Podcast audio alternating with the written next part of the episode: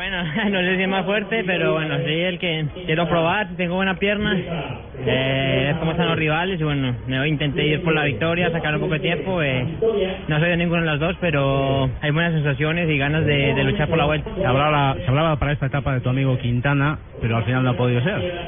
No, no sé, pronto no estaba bien o esperó, eh, Movistar hoy eh, nos intentó atacar, atacar mucho, hubo un gran desgaste del equipo, pero mis compañeros estuvieron muy bien, controlaron bien la carrera y bueno, eh, tenemos el liderato y lo importante, como digo, vamos eh, por la pelea del título.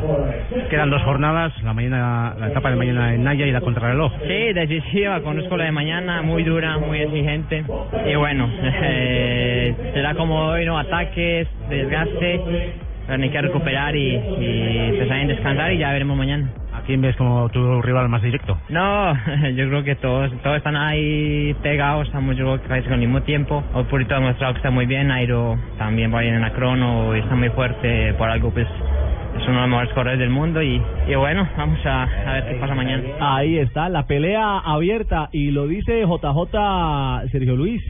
Mañana no será transición. No, mañana, mañana Purito y Nairo que no ha atacado. Hoy, hoy decían que, que no tenía con qué atacar, pero al, al final el equipo aclaró en, en, en la cuenta en Twitter, el Movistar, mecánico, ¿no? que tuvo un problema mecánico con la los últimos kilómetros y, y- y no pudo atacar.